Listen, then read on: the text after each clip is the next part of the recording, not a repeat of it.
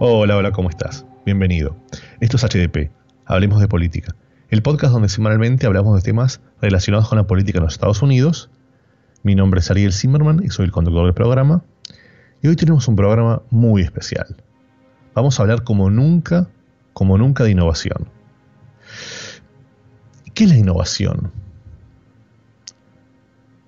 Para muchos que están escuchando esto, que tienen mi edad, yo tengo 40 años, se acordarán, yo recuerdo una serie que veía hace muchos años en Argentina, me acabo de fijar, es 1982, es el auto fantástico. Esa serie donde, donde la persona iba manejando un auto, que se manejaba solo, que podía tener una conversación, hablaba, el auto hacía las cosas, hacía todo por él. Y uno lo miraba en esa época y decía, wow, eso es el futuro, es increíble. Y hoy tenemos teléfonos que, nos, que los cuales podemos hablar, y hay muchos autos, yo manejo uno de ellos, un Tesla, que se maneja solo, literalmente. Estamos en el año 2020 y tengo muchísima gente que me pregunta cómo es tu auto, cómo se maneja solo y, qué haces, lo usas todo el tiempo, no, confías en, confías en la automatización. La respuesta es sí. Y la, y la razón por la cual confío en la automatización es porque yo sé que detrás hay mucha investigación y mucha gente que ha trabajado en esto, que trabaja constantemente para mejorarlo. Pero esto no es masivo. Es una compañía que cotiza en la bolsa, que le va muy bien, que cada vez hay más, pero yo veo autos donde estoy, pero de vuelta, yo me muevo en un segmento muy, muy particular de un, de un país muy particular en el mundo. Cuando yo pienso en innovación, pienso en productos que hayan cambiado la vida de las personas. Y uno piensa en las computadoras, en los teléfonos. Pero, ¿ustedes saben cuál es el producto electrónico eléctrico que más ha revolucionado el mundo es el lavarropas. Pero ¿por qué el lavarropas?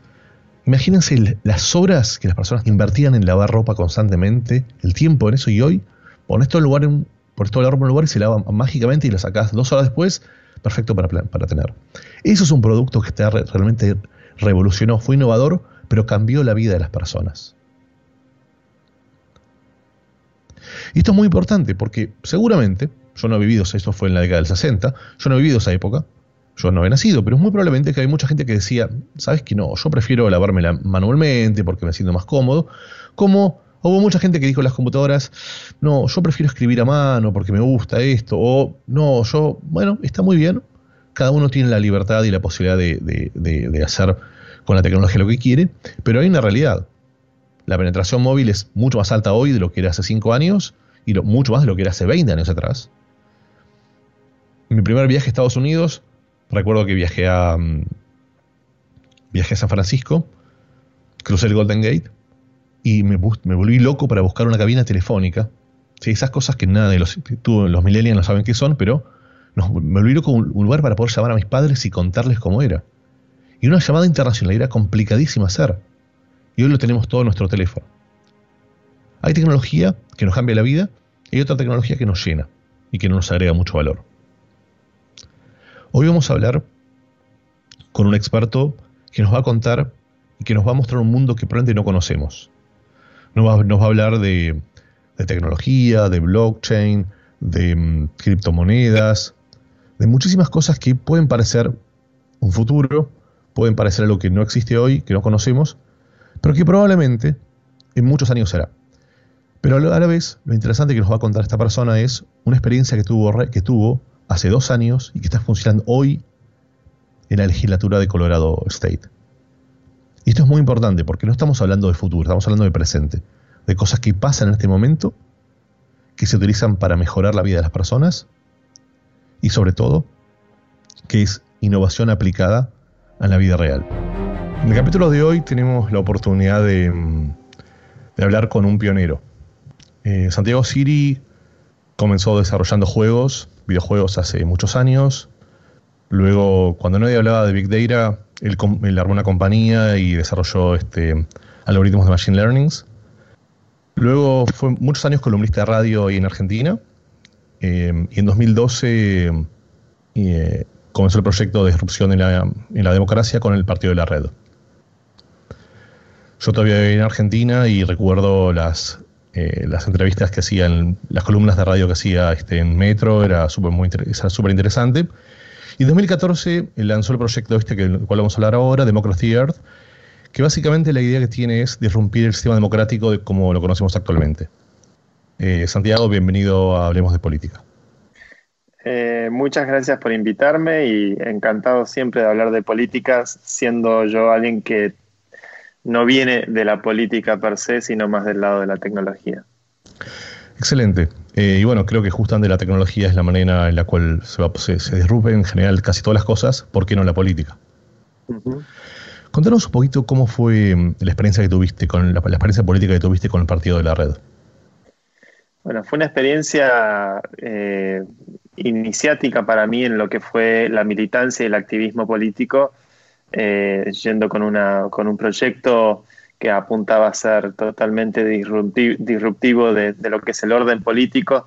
La idea del partido de la red era tener candidatos que se comprometieran a votar siempre en el Congreso de acuerdo a lo que la ciudadanía decide por Internet. Y eso abrió una gran caja de Pandora de el desafío de tratar de encontrar cómo efectivamente se puede construir una democracia en la era de la información.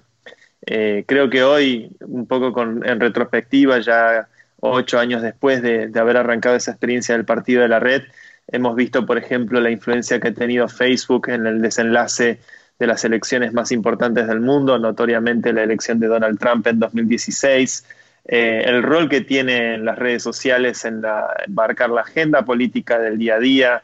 Eh, indudablemente hay un clash, un choque muy grande entre lo que es eh, Internet o el cloud o lo que ocurre en las esferas digitales y lo que es los gobiernos y lo que es los sistemas de control o de poder más tradicionales.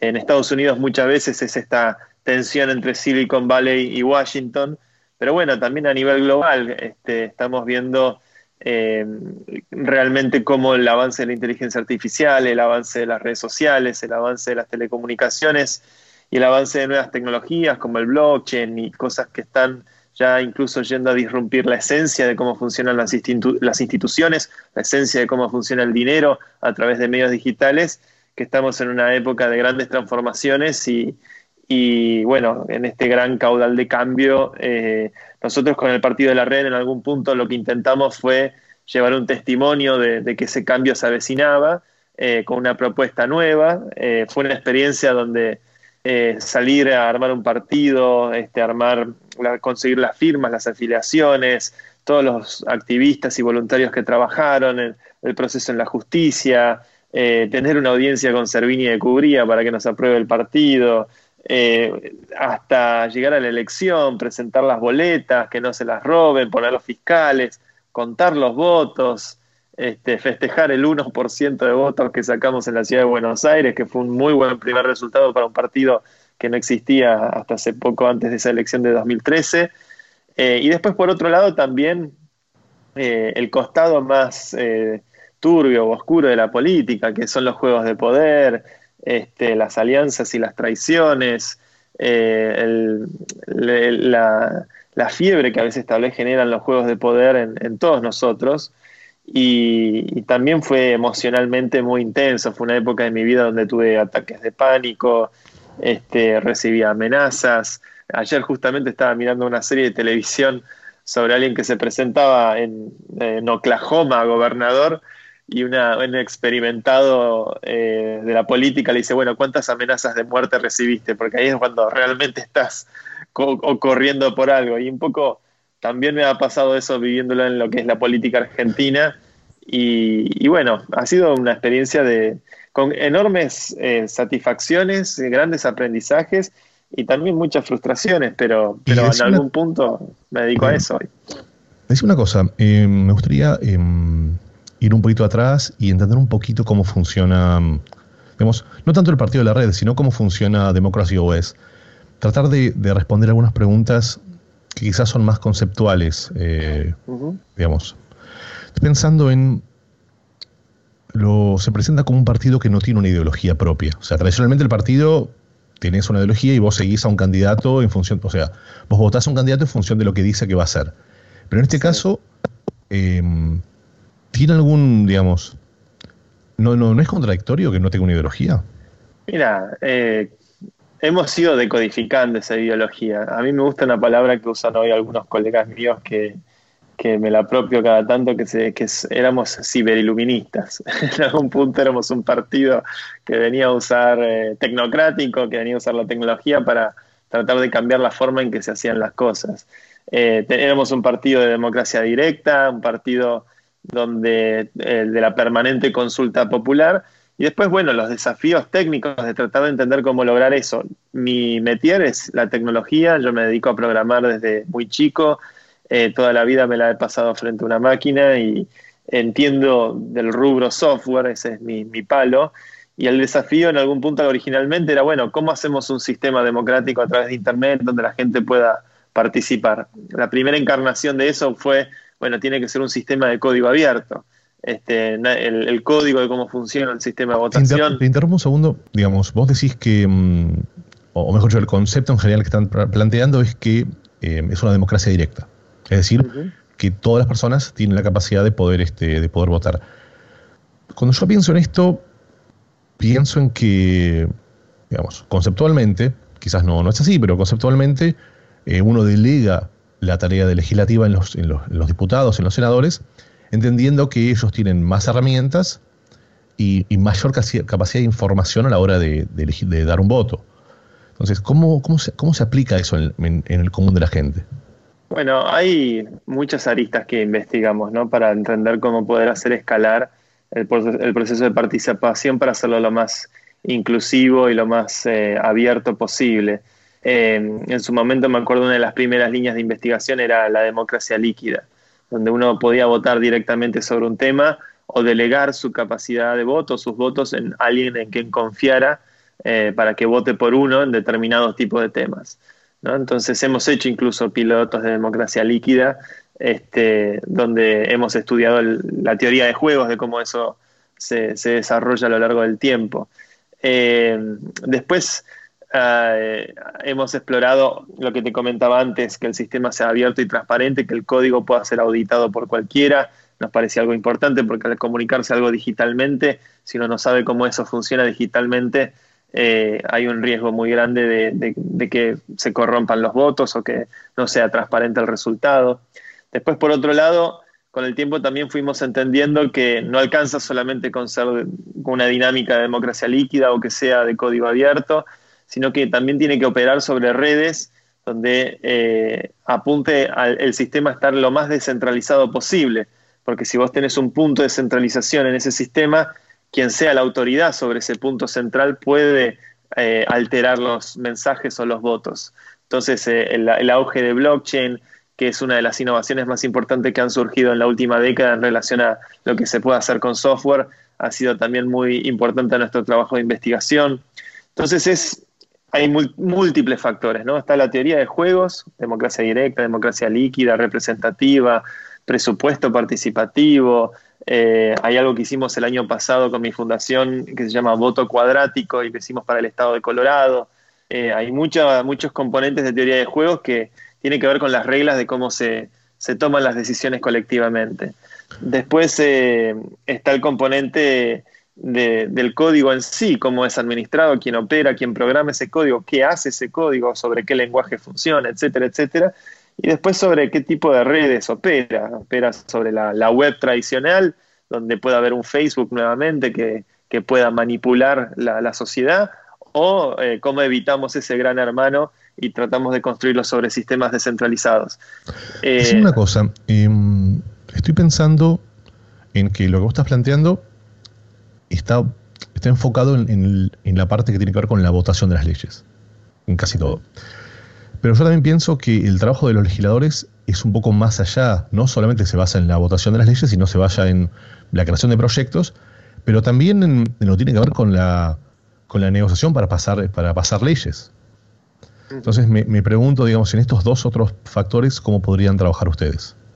Mira, Hoy, si viene hasta, el año pasado y al día de hoy todavía hay proyectos que hacemos con legislaturas, congresos y demás, eh, todas estas experiencias sabemos que son experiencias piloto que nos ayudan a ensayar nuevas ideas. Este, lo que te diría que sí me parece es atractivo a largo plazo es tratar de pensar cómo construir institucionalidad eh, que pueda operar sobre, por fuera de los márgenes del Estado-Nación o por fuera de los márgenes de la autoridad eh, tradicional a la hora de constituir una empresa, una organización, una cooperativa, lo que sea. En ese sentido, lo más interesante de lo que yo hoy estoy trabajando tiene que ver con la investigación sobre la, construcción de organizaciones sobre el blockchain. En, blockchain existe lo que se llama Bitcoin, que es una, como el oro digital, que cotiza y tiene un valor determinado y una escasez determinada y eso determina su, su valor de mercado. Y existe una red un poco más avanzada que se llama Ethereum, que permite contratos inteligentes. Los contratos inteligentes son programas de computación donde uno puede meter determinada cantidad de condiciones, que pueden ser votos o pueden ser condiciones económicas, financieras, pero en función de esas condiciones que uno programa en ese contrato, se ejecuta una transacción. Se, envía determinada cantidad de criptomoneda a una dirección determinada, a una persona determinada. Eh, lo que vemos en ese campo, eh, existe algo que se llaman las organizaciones autónomas distribuidas, que vendría a ser como cooperativas montadas sobre el blockchain. Eh, y en el último año se han creado más de mil de este tipo de organizaciones que operan totalmente por fuera de los márgenes de la ley tradicional y de los sistemas burocráticos tradicionales. Operan transnacionalmente, de forma digital, operadas sobre un blockchain con código totalmente digital y, en función de programas que están hechos por programadores en lugar de estar hechos por abogados. Y en la experiencia mía en participando en algunas de estas organizaciones, muchas veces hay que votar decisiones, este, pero muchas veces uno no, siente el compromiso de votar porque confía en, la votación de los demás miembros de la organización y hace, hace que el proceso sea más expeditivo el proceso de ejecutar una idea determinada.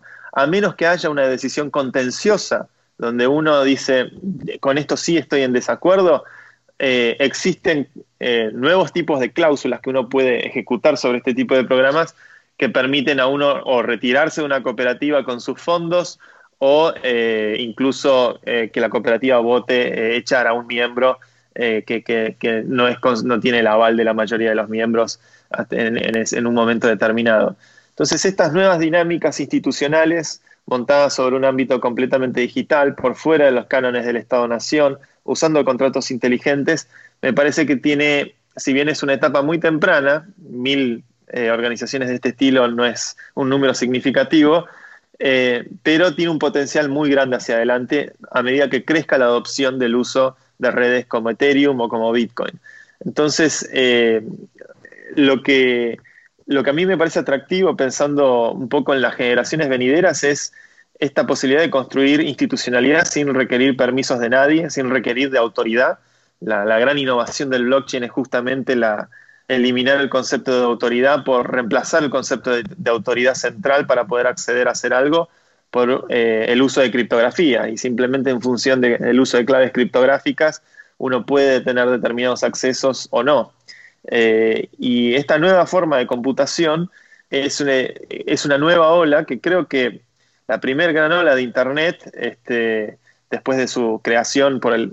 La verdad que Internet es un instrumento de defensa del ejército americano, se crea en la década del 60 como una estrategia para descentralizar la información y que si hay un ataque nuclear por parte de los soviéticos, esa información no se pierda. Entonces Internet nace como una estrategia de defensa de los al día de hoy sigue siendo eso. Es, en realidad Internet no es global, es una red americana.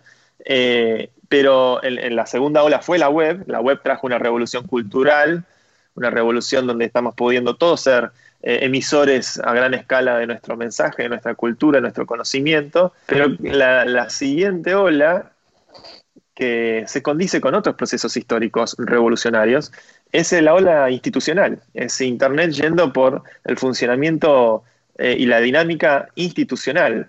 Eh, y las instituciones son al final del día una gran colección de promesas.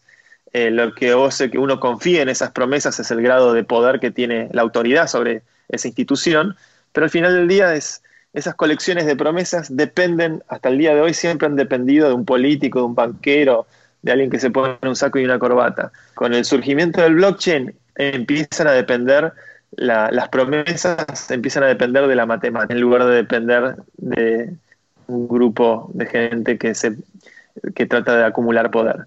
Y en ese sentido, eh, a mí me interesa mucho esa construcción alternativa, totalmente alternativa a la construcción de lo que fue en su momento el partido de la red, que fue un caballo de Troya, literalmente hablando, porque hicimos un caballo de Troya, pero fue una experiencia para tratar de entender cómo funcionaba la política desde adentro.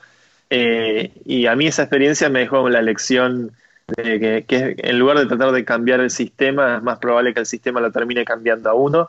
Eso lo, lo creo fervientemente y lo he vivido en carne propia, por lo cual creo que lo más conveniente es construir un nuevo modelo que vuelva a ese modelo vigente, obsoleto.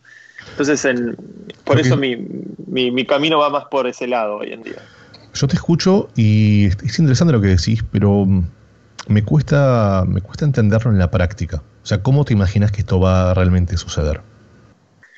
Sí, cuesta en la práctica porque creo que todavía es una época como la década del 70 de la computación personal. Este, plantear en esa época que todo el mundo iba a tener una computadora en su bolsillo era este, ni siquiera los más audaces escritores de ciencia ficción imaginaban algo así. Eh, y creo que con el blockchain todavía estamos en una época donde estamos conectando los transistores y viendo qué funciona y qué no funciona. Y muchas cosas se rompen todavía. Eh, pero, pero creo que, a ver, cualquiera que haya experimentado comprar Bitcoin, por ejemplo, eh, poder transferir Bitcoin a cualquier otra persona en el planeta sin tener que recurrir a la autorización de un banco, la posibilidad de poder mover dinero entre fronteras, fue una primera experiencia de lo que es esa nueva forma de dinero digital. Este, tiene cuestiones de usabilidad que tal vez son un poco engorrosas, ¿no? direcciones que son medio raras y demás, pero que a medida que las nuevas generaciones se van educando en eso, este, se va volviendo un hábito más común, como ha ocurrido con la computación y ha ocurrido con Internet. Eh, el avance de, uso de organizaciones distribuidas, el uso de, de diferentes formas de contratos inteligentes. Eh, todavía creo que corresponde a un nicho, somos un nicho de tal vez programadores, ingenieros y gente que esté interesada en estos temas, pero eh, en términos económicos ese nicho en la última década ha, casi se ha capitalizado en el medio trillón de dólares en el momento del pico de la burbuja en 2017, ahora de estar en los 200 mil millones de dólares el valor acumulado de actividad económica de esto, y es una actividad económica totalmente comparable con la actividad económica de más de 100 o 150 países del mundo. Probablemente 200 mil millones de dólares de actividad económica es la mitad del PBI argentino. Entonces, eh, es este nuevo, este nuevo tipo de construcciones eh, institucionales que si bien son hoy en cantidad de usuarios muy reducidas, eh, me parece que es un nuevo mundo que está empezando pero que también tiene un impacto económico que ha ido creciendo sostenidamente a lo largo de la última década. Entonces, eh, ahí está la oportunidad de hacer cosas. Yo estoy pensando y tuvimos la semana pasada, eh, grabamos unos, un capítulo parecido donde estaba, hablábamos de criptomonedas y una de las, de las definiciones que surgieron ahí que me vienen en la cabeza tienen que ver con, en algún punto me parece como muy, muy idealizado el concepto de que no haya regulación. ¿No lo ves como un problema? Es decir, no se puede utilizar, eh, a mí no me gusta hablar del bien y el mal, pero no se puede utilizar precisamente para, mm, eh, por ejemplo, para, eh, para, para, cuestiones, cuestiones que tienen que ver con mercado negro, con cuestiones que hoy se consideran ilegales. Es mentira igual que no hay regulación. Lo que no hay son reguladores, pero regulación tiene más regulación que cualquiera. Yo te puedo decir exactamente cuántos bitcoins se van a emitir de acá hasta el año 2140. No te puedo, nadie jamás pudo haber previsto que la, que la Fed en Estados Unidos iba a imprimir 6 trillones de dólares este año a partir de lo que ocurrió con, con este virus. Este, que puede ser las dos cosas, no digo que una cosa es buena ni la otra es mala. Bitcoin tiene una política económica deflacionaria donde la emisión baja la mitad cada cuatro años y esa política, que es su código, su, programa, está protegido por una inmensa red de computadoras que aportan capacidad de cómputo para defender ese código. Eh, y nadie puede tocar o vulnerar o modificar sustancialmente ese código. De hecho, cuando han ocurrido ataques a ese código, lo que ha ocurrido es que se forqueó y se generó una cadena alternativa que continúa lo que es el consenso de Bitcoin, pero con reglas distintas. Hoy existe Bitcoin Cash, que permite bloques más grandes en la cadena de bloques, es un término técnico, pero ese fue un gran tema de disputa. O otras variantes de Bitcoin que tienen otras reglas y, y, corresponde a una actividad económica significativamente menor a la que tiene que ver con la cadena principal de Bitcoin. Pero en términos regulatorios es, código informático totalmente preciso, totalmente predecible, incorrompible eh, y que tiene una previsibilidad enorme hacia adelante. Lo que pasa es que no está sujeto a que venga un Bernanke o no sé, Trump o quien sea a decir ahora se hacen las cosas como digo yo. Eh, esa es la magia que tiene en algún punto este tipo de sistemas. Nadie puede alterar con ellos porque están descentralizados y porque el consenso para correr ese código justamente es un código difícil de actualizar eh, a propósito, porque está el sentido de este código es que nadie pueda el día de mañana decir, bueno, el límite de bitcoins no es más 21 millones, ahora vamos a imprimir 21 millones más. Eh, y justamente creo que es en un mundo donde eh, ayer leía que el gobierno argentino se está quedando sin papel para imprimir. Este, Estados Unidos va a imprimir hasta 10 trillones de dólares. Yo lo estoy viendo en carne propia, la que es la, montaña de plata que están entregando en Estados Unidos para sortear esta crisis, que es una crisis más grande que la de 1929. Eh, y, frente a, todos los gobiernos del mundo que están tomando políticas eh, expansionarias en lo monetario, lo único que está dando un paso diametralmente en la dirección opuesta es algo como Bitcoin, donde su emisión va a bajar a la mitad, de hecho, en un mes. Es algo que ocurre cada cuatro años y falta un mes para que se dé esa regulación. Ahora, no hay reguladores, este, no hay middlemen, no hay, es simplemente un protocolo que opera de forma distribuida y, y que representa para un montón de gente algo atractivo que es, si yo tengo mi plata en Bitcoin, no hay Estado, no hay corporación, no hay banco, no hay nadie que pueda censurarme las transacciones. Es dinero que yo tengo el derecho legítimo a poder moverlo, sea yo una persona de bien o una persona de mal también, que es una crítica que yo suelo hacer también a Bitcoin. Genial. Decime una cosa, contanos un poco cómo fue la experiencia este, en la legislatura de Colorado State. En Colorado fue excelente eh, porque trabajamos con 41 legisladores demócratas del estado de Colorado que tenían que determinar cómo priorizar 107 leyes eh, por un presupuesto de 180 millones de dólares, que es el presupuesto de la legislatura.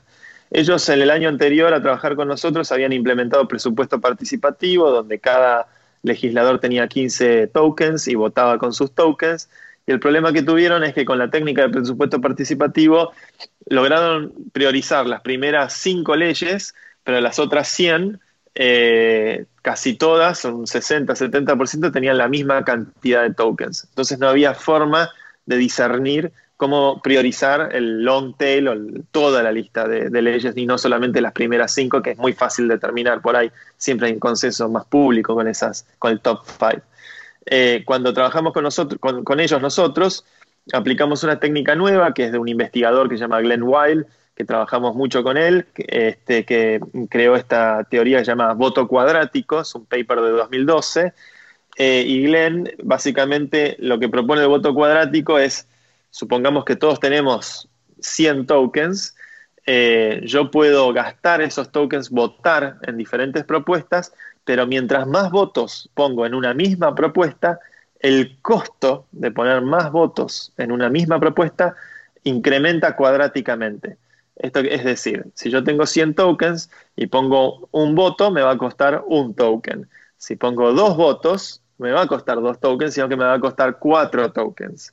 Si pongo tres votos, me va a costar nueve, y si pongo cuatro, 16, y así hasta llegar a, a 81, bueno, a lo que da el número.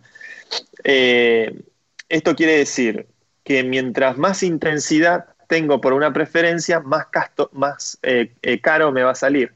Entonces, con esta técnica de voto cuadrático, yo puedo tratar de poner todas mis fichas en algo en lo que realmente creo, o pongo poquitas fichas en muchas cosas. Entonces, puedo, estoy decidiendo entre, entre mis preferencias y la intensidad de mis preferencias. Estoy midiendo las dos cosas a la vez.